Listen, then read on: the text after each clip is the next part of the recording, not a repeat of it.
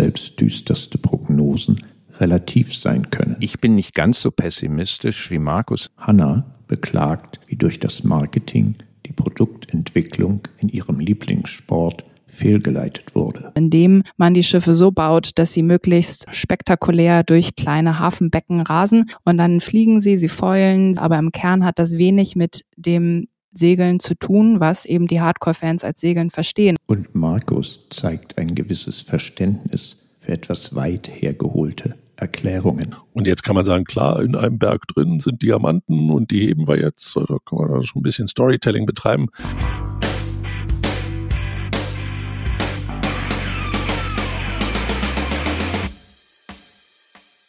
Ich freue mich, in unser erstes Thema einführen zu dürfen. Es geht um eine Urschweizer Schokoladenmarke, Toblerone, 115 Jahre alt, aber ich denke, das wissen die meisten auch, seit über 30 Jahren in Besitz eines US-amerikanischen Konsumgüterunternehmens, was jetzt Mondelez heißt. Toblerone ist berühmt für ein sehr eigenes und eigenwilliges Produktdesign, sowohl was die Grundgestaltung des Produktes angeht. Es ist keine Tafel, sondern es ist etwas Längliches und dann vor allem natürlich auch die Gestaltung der einzelnen Schokoladenelemente. Im Kern sind es aneinandergereihte Pyramiden oder besser aneinandergereihte Berggipfel. Toblerone gibt es in einigen Varianten. Interessant ist vielleicht, die Urvariante ist Milchschokolade, aber inzwischen gibt es seit Jahrzehnten Toblerone auch als dunkle Schokolade, als weiße Schokolade und in manchen Märkten gibt es auch Varianten, wo Früchte und Nüsse zugemischt werden oder es gibt den Orange Twister. Toblerone gibt es in allen Verpackungsvarianten von Tiny, wo man nur drei kleine Schokoladenberggipfel kaufen kann, bis hin zur Mega Toblerone 4,5 Kilo schwer. Und jetzt hat Toblerone im letzten Jahr im Herbst eine wirkliche Line-Extension durchgeführt und hat Abstand genommen von der Form des Berggipfels. Jetzt gibt es Toblerone auch in Diamantenform. Von der Schokolade her handelt es sich hier um einen Trüffel. Dieses Produkt wurde bisher in den Märkten UK, Australien und natürlich in der Schweiz eingeführt. Die Markenplattform läuft unter dem Titel Never Square und soll deutlich machen, dass Toblerone Schokolade vor allem nicht das ist, was alle andere Schokolade ist, nämlich quadratisch, manchmal praktisch, manchmal gut, sondern kann als Berggipfel vorkommen oder in Diamantenform. Meine Frage an euch, was haltet ihr von dieser Line Extension? Denn in meiner Wahrnehmung ist diese eigentümliche Form des Berggipfels doch der zentralste Brand Asset der Marke Toblerone. Also, wenn ich mal anfange von, von dem Produkt her, bevor ich jetzt auf den Berg komme und die Swissness, von dem Produkt her finde ich das gar nicht so schlecht. Also, ich finde eigentlich, dass wie Sie es beschreiben. Ich habe es jetzt selber noch nicht probiert, aber ich finde, es macht eigentlich Lust, es auszuprobieren. Und ich finde auch diese Einführung der kleineren Größen absolut nachvollziehbar und bin selber wenig Fan von den langen Riegeln. Dementsprechend finde ich das Produkt eigentlich gar nicht schlecht. Ich tue mich aber auch ein bisschen schwer mit der Markenidentität und dieser Markenplattform, wie du es eben beschrieben hast. Also die Originalität, diese Hommage an die Werte des Tublerone-Gründers, die dort gebracht werden. Ich weiß nicht, ob jeder Konsument das nachvollziehen kann, worum es denn da eigentlich geht und woher das Ganze kommt. Warum sie sich jetzt entfernt haben von dem Berg und den vorherigen Markenassets, das ist eben der logische Schritt, nachdem äh, es halt viele negative Schlagzeilen gab darüber, dass das Produkt angepasst werden musste, dass das klassische Matterhorn ausgetauscht wurde gegen einen generischen Berg würde es wahrscheinlich, wenn man jetzt weiter die Berge aufgreift, die Swissness aufgreift, zu möglicherweise negativen Schlagzeilen führen und eher Aversion von Konsumentinnen. Und deswegen verstehe ich den Schritt, warum man sich davon löst, warum man jetzt eben auf eine neue Markenplattform geht, warum man diese Originalität in den Vordergrund stellt. Ob es jeder versteht, da bin ich mir nicht ganz so sicher ich glaube, dass das Ganze eine, eine, Qualität hat, Thorsten, du hast es schön beschrieben mit dem klassischen Produktnutzenvorteil, wie man das so schön in der ganzen Markentransferwelt immer nennt, der sehr stark an der funktionalen Gestaltung des Produktes hängt und eigentlich bisher prägend war und damit auch einengend war im Nutzungskonzept. Also es war immer ein Dreieck, es waren immer mehr aneinander, man musste sie auseinanderbrechen, man hatte Schokolade an den Fingern und ich finde die Idee gar nicht schlecht, um die Marke auch zu öffnen und andere Konsumgelegenheiten auch zu fördern und so einen speziellen Moment auch zu nutzen, weil es soll was Besonderes sein. Es hat was mit Diamant, also fast so ein bisschen in Richtung Premium und Luxus zu tun, was vielleicht auch nochmal nach oben den Preisspielraum öffnet. Die Ideen finde ich alle ganz toll und ich finde das auch ganz interessant gemacht, wie man es in der Kommunikation umsetzt, indem es fast wie ein Schmuckgegenstand gehandelt wird. Ich habe nur in den vergangenen Jahren immer wieder Unternehmen gesehen, die genau von ihrem eigentlichen Kernvorteil, einer ikonischen Produktmarke, weggegangen sind und versucht haben, andere Dinge zu tun. In meinen jungen Jahren gab es mal die Firma Ritter Sport, die für quadratische Schokolade stand und dann einen Schokoriegel gemacht hat, der Ritter Balloon hieß. Das hat keiner verstanden. Ähnlich sehe ich das hier auch. Es ist extrem schwer, glaube ich, sich davon zu lösen, diesen Dreieckscharakter, diese ikonische Produktverpackung wirklich abzulösen und da etwas anzubieten, was eigentlich schon sehr, sehr weit weg ist von dem eigentlichen Kernnutzen, den die Toblerone bietet. Ja, man kann schon sagen, wartet die Welt auf einen weiteren Trüffel. Wenn man sich zum Beispiel in Zürich in der Innenstadt bewegt, würde ich sagen, jedes fünfte Geschäft handelt mit erstklassiger Trüffelware. Der Toblerone Neutrüffel ist essbar, aber nach oben hin gibt es da schon sehr viel Spielraum. Was für Toblerone spricht, ist die Distribution und das ist ja teilweise schon sprichwörtlich. Es ist halt die Duty-Free-Schokolade, die Menschen kaufen, wenn sie irgendein Mitbringsel haben wollen. Warum nicht da das Sortiment erweitern? Ja, und kommuniziert ist es doch auch noch ganz schön. Also ich fand den Spot jetzt schön. Die Motive sehen gut aus wenn man das jetzt als Brandshaper verstehen will und versucht darein zu deuten, dass das eine langfristige Entwicklung ist, um sich in Trading Up zu begeben und in den Luxusmarkt reinzukommen, dann glaube ich, dass die strategischen Überlegungen, wenn die denn bei, bei Mondelez so sind, sicherlich nachvollziehbar sind, aber in den Markt, in den sie sich reinbewegen, da gibt's auch noch andere Schweizer Schokoladen, die da unterwegs sind. Und die mussten nicht Trading uppen und haben eine noch direkte Distribution und konnten dann noch mehr gestalten. Also ja, strategisch eine sehr wichtige Sache, um sich neu aufzustellen. Aber ob jetzt der Diamant wirklich das ist, was Toblerone revolutioniert, da bin ich mir nicht sicher. Aber man könnte es eben auch anders sehen, dass der Diamant auf die klassische ikonische Toblerone abstrahlt. Und irgendwie braucht es ja nur eine neue Entwicklung nach diesen Nachrichten im letzten Jahr. Da wurde viel über Toblerone diskutiert und ich glaube, in dem Zusammenhang schadet das überhaupt nicht mal, in ein neues Produkt reinzugehen, was eben auch einen positiven Image-Effekt haben kann. Absolut. Ich glaube das auch. Man muss halt mal drüber nachdenken, wie man so eine Marke auch wieder auflädt. Und ich glaube, das ist genau ein Versuch, der auch schon in die richtige Richtung geht. Aber wie gesagt, das eine ist ein gelerntes Bild, was maßgeblich zur Differenzierung beiträgt. Und die Frage ist jetzt, wo der differenzierende Faktor, also wenn wir jetzt über Goodwill und Battery Transfer vom Core Brand auf das Produkt reden und dergleichen, dann ist für mich die Frage, was ist der Pitch, der zurückgeht auf die Kernmarke und der Marke hilft, sich wieder zu differenzieren. Und jetzt kann man sagen, klar, in einem Berg drin sind Diamanten und die heben wir jetzt. Da kann man da schon ein bisschen Storytelling betreiben. Äh, ob das so richtig funktioniert, bin ich mir noch nicht so sicher. Mein Punkt ist absoluter Markenkern. Warum kaufe ich Toblerone in diesem harten Wettbewerb, auch weltweiten Wettbewerb aller möglichen Schokoladenmarken. Und es ist eine Marke, die ist geprägt vom Produkt, also diese Aneinanderreihung von Berggipfeln, die du mit Mühe und Not in deinen Mund hinein bekommst, die jedes Mal Gefahr für deinen Rachenraum darstellen, die klebrig an den Zähnen sind. Das macht ja die Marke aus. Das geht hier doch verloren.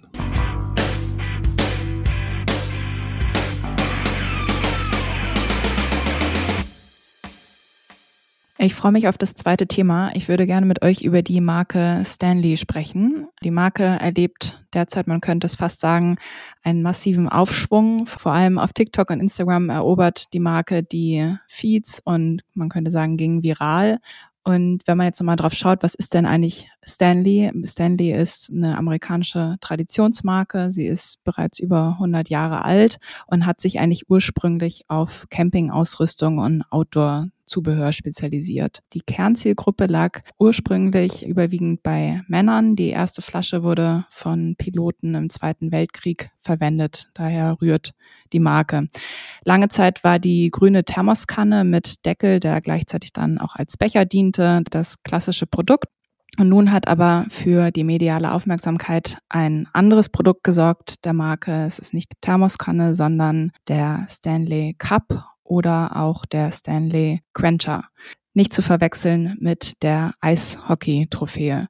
Der Becher fasst über ein Liter, wird in verschiedenen Farben angeboten, überwiegend Pastell, wie beispielsweise Mintgrün oder Zuckerwatte rosa, hat einen Deckel mit einem Strohhalm, einen Griff und eine Form, die in jeden Becherhalter passt, also lässt sich überall mit hintransportieren. Kostenpunkt liegt bei rund 40 Dollar, eben aber auch häufig viel mehr auf dem Sekundärmarkt. Man entkommt auf TikTok und Insta den Bechern nur kaum. Dabei wird er insbesondere von Influencerinnen beworben und von weiblichen Millennials genutzt. Die meisten Nutzerinnen haben nicht nur einen dieser Becher, sondern diverse Becher in diversen Pastellfarben. Die Viralität hat dazu geführt, dass 2021 die Verkaufszahlen um 275 Prozent gegenüber dem Vorjahr angestiegen sind und der Umsatz von 73 Millionen Dollar 2019 auf mehr als 750 Millionen Dollar in 2022. Es ist also ein stetiges Wachstum zu erkennen. Der Höhepunkt war dann, man könnte sagen, im vergangenen Jahr, insbesondere eben auch auf Social Media. Hinter dem Erfolg stecken unterschiedliche Gründe. Zum einen eben die Influencerinnen, die das Produkt gehypt haben, auch viel aus eigenem Antrieb auf Social Media verbreitet haben. Dann die limitierten Editionen, ähnlich wie die Drops bei Sneakern, Kollaborationen mit anderen Marken wie Starbucks, wechselnde Farben und unter anderem auch die Bemühungen vom Stanley-Chef Terence Rayleigh, der zuvor CMO von Crocs war, einer ähnlich viral gegangenen Marke. Die letzte Aktion der Marke war, dass Kundinnen in den USA die Stores des Händlers Target gestürmt haben, um die limitierte Valentinstagsedition des riesigen rosafarbenen Bechers zu erwerben, der am 1.1. diesen Jahres auf den Markt gekommen ist. Die Fans standen Schlange, kampierten vor den Supermärkten. Die Becher waren innerhalb von Minuten ausverkauft und dokumentiert und viral gegangen ist das Ganze dann wiederum auf TikTok. Die Entwicklungen im Marketing und in der Kernzielgruppe sind ja, wenn man da jetzt drauf so schaut, schon spannend. Und meine Frage an euch, was meint ihr, wie geht es da weiter? Was mir durch den Kopf geschossen ist, als ich diese Produktform mir angeguckt habe, und das ist ja schon auffällig fast sperrig, wie dieses Ding aussieht. Ne? Es fällt ja nicht auf, weil es irgendwie ästhetisch jetzt der größte Kracher ist. Aber wie der gute Clayton Christensen sagen würde, it does the job. Und ich glaube, das ist ein ganz wichtiger Faktor hier. Das ist das Gerät, das der Amerikaner in der Hand hält, wenn er morgens aus dem Haus geht, wenn er ins Auto steigt. Du hast gesagt, es passt in jeden Cupholder. Es hat einen sehr robusten Deckel, da kleckert nicht viel. Ja, da hat sich Starbucks vielleicht selber gerade mit seinen neuen Kaffeebechern einen echten Ritt geleistet und die kleckern nämlich wie sonst was. Da ist ein Strohhalm drin, der echt robust ist, der geht auf, bis auf den Boden, da kriegst du alles rausgesaugt, was da nur irgendwie eine Viskosität von geringer als 0,3 hat. Das ist das Gerät, wo alles reingeht, was der Amerikaner über den Tag konsumiert und nicht irgendwie mit Ketchup verfeinert wird. Dieses Ikonische zu schaffen, aus dem Umfeld der Bauarbeiter und der Construction Site Workers mit der Lunchbox, die sie da auch noch haben, dieser ganzen Serie. Das ist denen mit diesem Produkt extrem gut gelungen. Und das ist eine Produktkategorie, über die vorher wirklich der Starbucks-Becher noch irgendwie rankam. Und jetzt gibt's einen, der macht das all-purpose-mäßig. Ich halte das so für die nächste Generation der ikonischen Produkte, die uns aus Amerika überrollen werden. Wahrscheinlich ist es bei unseren Studenten schon angekommen. Wir werden es im nächsten Semester sehen. Aber auch im Umfeld unserer Kollegen finden wir ja schon Menschen, die mit solchen Eimern durch die Gegend laufen, um sich non-dehydrated zu halten. Also ich denke, das Ding ist on spot. It does the job. Ja, ohne Frage. Top-Funktionalität in allen Himmelsrichtungen. Kann man auch gut in den Geschirrspüler packen und so weiter und so fort. In Amerika stehen andere Marken mit vergleichbaren Produkten auch im Regal. Ich denke, was hier das Entscheidende ist, wir haben hier ein Feld, wo einfach die Zeit reif war, dass es Statement Pieces braucht. Klar, kannst deine Uhr ans Handgelenk packen, hast dein Automobil, hast eine Handtasche und hier hast du ein Produkt, was jeder Amerikaner von morgens bis abends jeden Tag nutzt. Das ist einfach Teil des Lebens. Und dass hier jetzt Marken groß werden, halte ich für eine sehr, sehr natürliche Entwicklung. Das ist mein einer Punkt. Mein anderer Punkt ist, und Hannah hat es wunderbar beschrieben, wie wichtig heute im Social Media Marketing ist. Man könnte ja fast formulieren aus dem Nichts, das stimmt aber eben nicht, sondern mit einer wirklich ganz genialen Social Media Kampagne wurde eine Marke aufgebaut.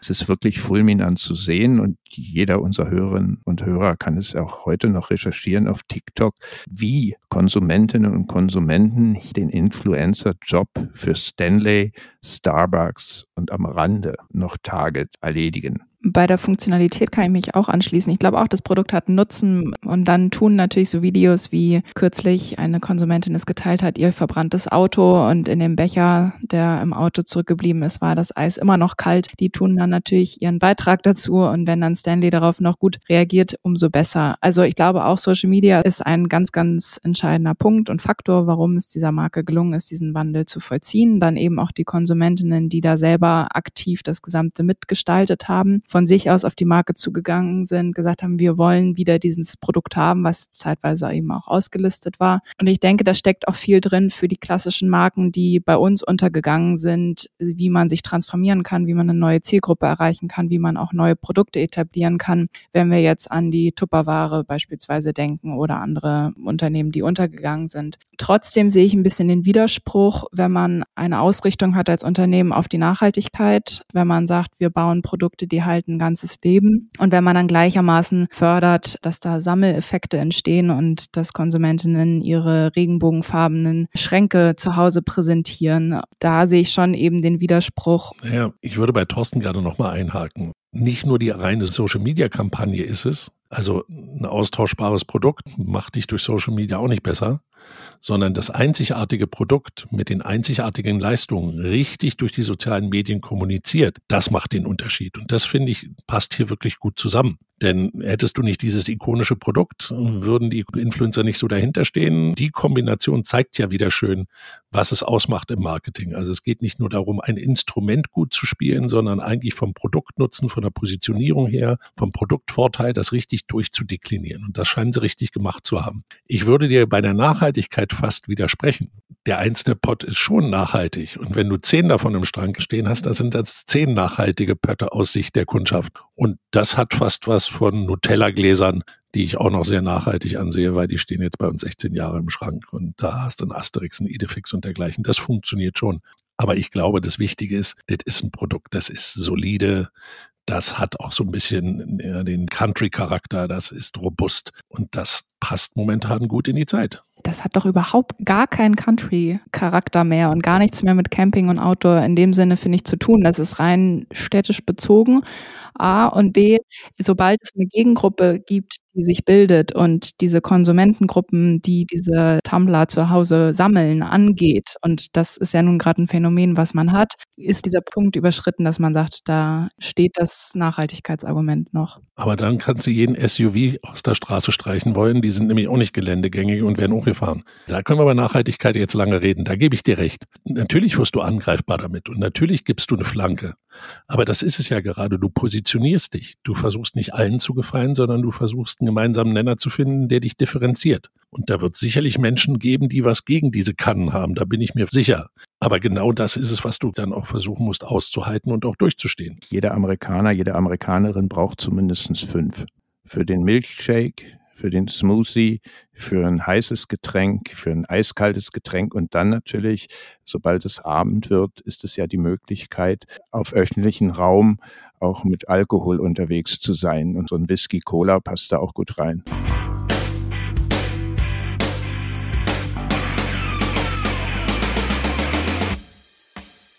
Ich habe ein Thema noch mitgebracht, was mir in den letzten Wochen in mehreren Zeitungen sowohl diesseitig des Atlantiks als auch andere Seite des Atlantiks über den Weg gelaufen ist. Und ich fand das sehr spannend, weil ich habe es gelesen und es war im Business-Teil zu lesen und nicht im Sportteil.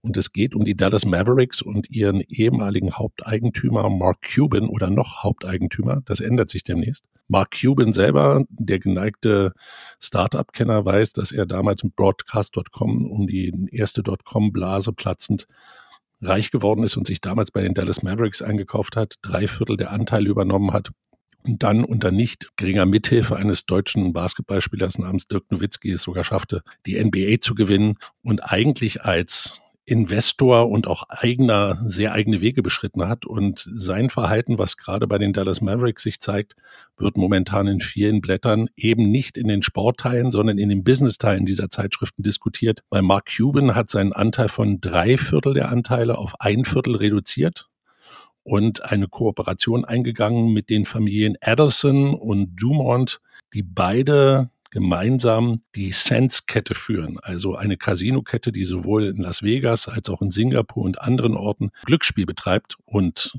sozusagen auch Recreational Factors wie ein Hotel dahinter betreibt. Die haben übernommen die Hälfte des ganzen Geschäftes, während Mark Cuban nur noch ein Viertel des Ganzen hält und das auch nur noch bezogen wird auf den eigentlichen Sportteil des Geschäftes. So, und jetzt kommt's, was so interessant ist und in den Redakteuren und den Journalisten aufgefallen ist, denn die Bewertung der Dallas Mavericks ist heute angesetzt nur noch zu einem Viertel bestehend aus dem Geschäft, was sich ergibt aus dem reinen Sportgeschäft, aus der Mannschaft, aus dem Teamsport und drei Viertel sich ergeben aus dem Geschäft, was daraus entsteht, also abgeleitet im Geschäftsmodell quasi im Entertainment-Bereich. Hintergrund des Ganzen hat auch damit zu tun, dass die Dallas Mavericks mit Mark Cuban und den neuen Anteilseignern aus dem eigentlichen Spielort, dem Stadion, was sie sich momentan mit den Dallas Stars, dem Eishockey-Team teilen, rausgehen wollen und ein eigenes Recreational Center mit Casino in Dallas eröffnen wollen, was exklusiv von den Dallas Mavericks betrieben wird. Also ein völlig anderes Geschäftsverständnis, was mit dem eigentlichen Sport nur noch fast am Rande was zu tun hat. Und die New York Times argumentiert in ihrem Artikel damit, das ist das Next Level, was der Sport und vor allen Dingen auch die NBA erreichen will. Es geht nicht mehr darum, den Spitzensport zu bieten und wirklich die größten Spieler, die größten Turniere zu führen und zu den größten Siegen zu führen, sondern es geht darum, ein Produkt ganz und in den letzten Adern zu vermarkten und zu versuchen zu erreichen, dass selbst das schlechteste Spiel von den Kommentatoren so kommentiert wird, dass daraus ein einzigartiger Event entsteht, den man fast nicht mehr aus dem Weg gehen kann. Vor dem Hintergrund finde ich diese Diskussion, die wir auch schon früher geführt haben über die Rolle des Sports und wie sich Sport interpretiert und wenn man auch dann mal den Querschläg über den Teich wieder zurückmacht zu uns nach Europa, wie wir hier über Investitionen in den Sport nachdenken, dann glaube ich, ist das ein Signal, was man unbedingt im Blick haben sollte, weil nichts anderes tun die Dallas Mavericks jetzt als ein Ökosystem zu entwickeln, in dem sich verschiedene Player zusammentun, um einen einzigartigen Event zu kreieren, der nur am Rande was mit Basketball zu tun hat. Also ich glaube, gerade dieser Vergleich, den du angeschnitten hast zwischen unserem Umfeld und unseren Sportevents und eben denen in den USA, ist, glaube ich, ganz klar auch zu trennen, wer die Zielgruppe ist und für wen das gemacht wird. Und meine Wahrnehmung ist, dass bei uns Sport wirklich für die Hardcore-Fans gemacht wird und in den USA es viel mehr darum geht, eine breite Masse zu erreichen und da dann eben das Entertainment, die Unterhaltung im Vordergrund steht, so wie du es auch beschrieben hast, dass Entertainment-Konglomerate gebildet werden, dass man dort um die Stadien herum herum mehr baut, dass man über die Vermarktung mehr geht, über die Berichterstattung, dass es einfach ein anderes Zielpublikum ist. Und ich glaube, jeder Versuch, den man bei uns macht in diese Richtung, wird halt relativ früh schon am Anfang von diesen Hardcore-Fans, von den traditionellen Fans im Keim erstickt, weil es halt immer doch um diesen puren reinen Sport gehen soll. Und ich glaube, da liegt der Kernunterschied in dieser Herangehensweise und in diesem Verständnis, für wen und für was Sport da ist. Eines muss man ganz klar festhalten. Profisport ist Entertainment. Sport an sich natürlich nicht.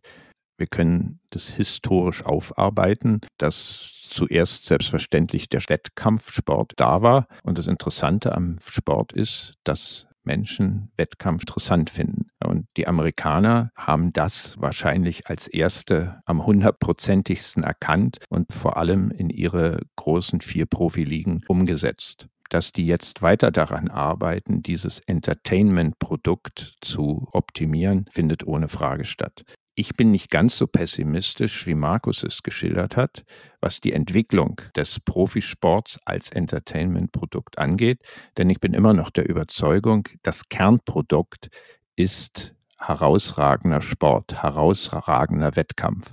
Und das ist das, was letztendlich die Kunden oder sprich die Fans sehen wollen ich finde das sehr löblich, dass du da so positiv bist, Thorsten. Ich glaube, was man noch hinzunehmen muss, ist, und das darf man, glaube ich, nicht vergessen. Und wenn wir über Entertainment reden, dann reden wir immer mehr darüber, dass der Live-Event das eigentliche Entertainment ausmacht. Und ich kann mich selbst erinnern, ich habe, als ich bei den Golden State Warriors vor ein paar Jahren war, habe ich für mein Ticket so viel ausgegeben. Da habe ich gedacht, super, da könnte ich in Europa auch drei Tage von Skifahren gehen. Ich habe es aber gemacht und es ging dann auch darum, den Gegenwert zu bekommen. Und der Gegenwert ist nicht die reine Spielzeit, die dort den Event darstellt, sondern dann ist es das vorher ankommen, auf dem Parkplatz stehen. Und dann ist das ein Gesamtevent, der eigentlich dich nur dazu bringt, ja, dass ich das hier ausgegeben habe, das ist okay. Der Burger war gut, die Nuggets waren gut, das Bier ist gut, das Spiel ist interessant, ja.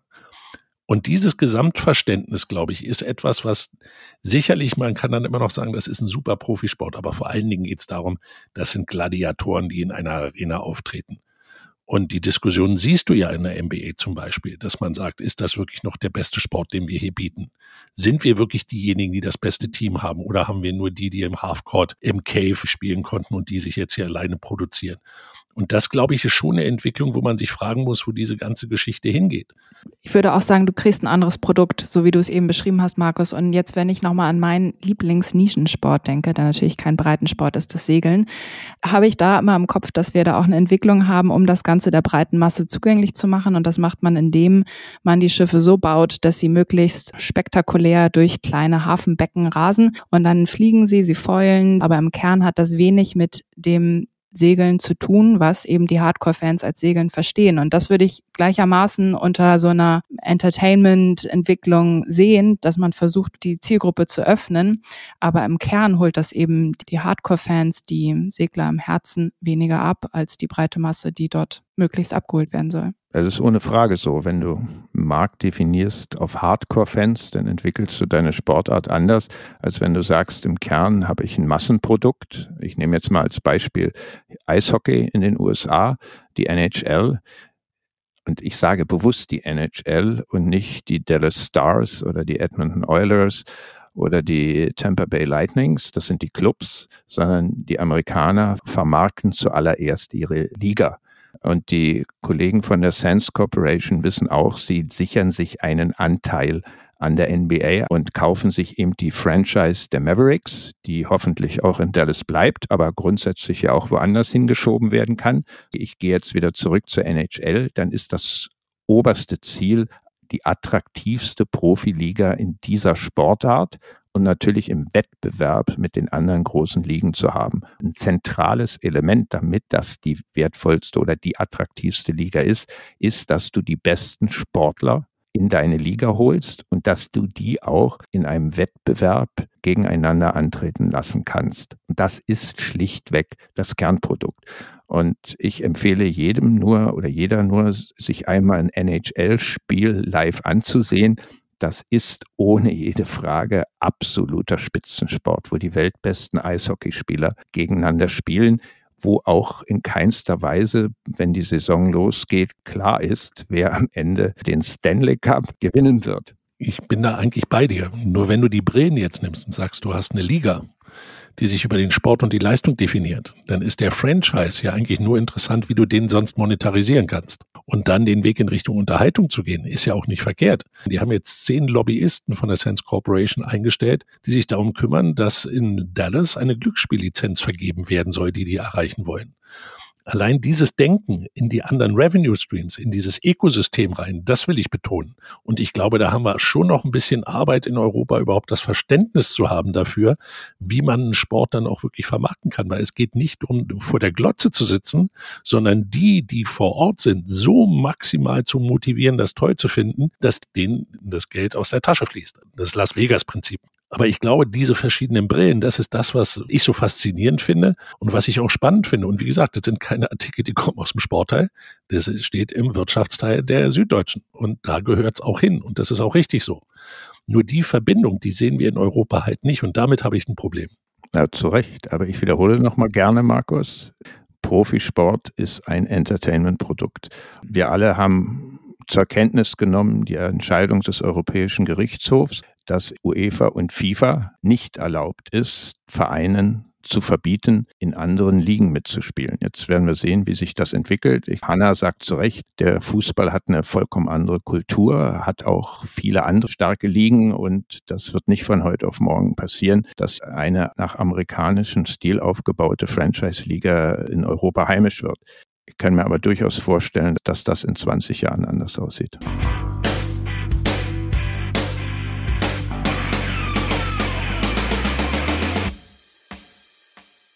Das war's für heute. Seit kurzem ist Schokolade unter der Marke Toblerone nicht nur in der ikonischen Form aneinandergereihter Berggipfel, sondern auch als Trüffel im schicken Diamantendesign erhältlich. Macht diese Line Extension Sinn oder überstrapaziert sie das Transferpotenzial der über 100 Jahre alten Schweizer Schokoladenmarke? In den USA sorgte eine pinke Sonderedition eines 1 Liter Trinkgefäßes der Marke Stanley, angeboten in Kooperation mit Starbucks, für einen Kaufrausch unter weiblichen Millennials. Was ist da passiert? Ist das lediglich das Ergebnis brillanten Social Media Marketings oder steckt da mehr dahinter? Mark Cuban, der Hauptbesitzer der NBA-Franchise Dallas Mavericks, hat den größten Teil seiner Anteile an Eigner des Casino- und Hotelkonglomerats Sands Corporation verkauft.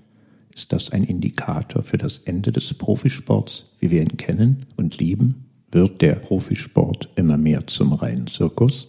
Falls ihr mehr zu diesen Fragen wisst als wir, könnt ihr auf unseren LinkedIn- und Instagram-Channels eure Weisheiten mit uns und der restlichen Marketing-Community teilen. Die Links findet ihr in den Show Notes. Zudem befinden sich dort auch Links zu verschiedenen Quellen, die Auskunft zu den heute diskutierten Themen geben. Auf Wiederhören!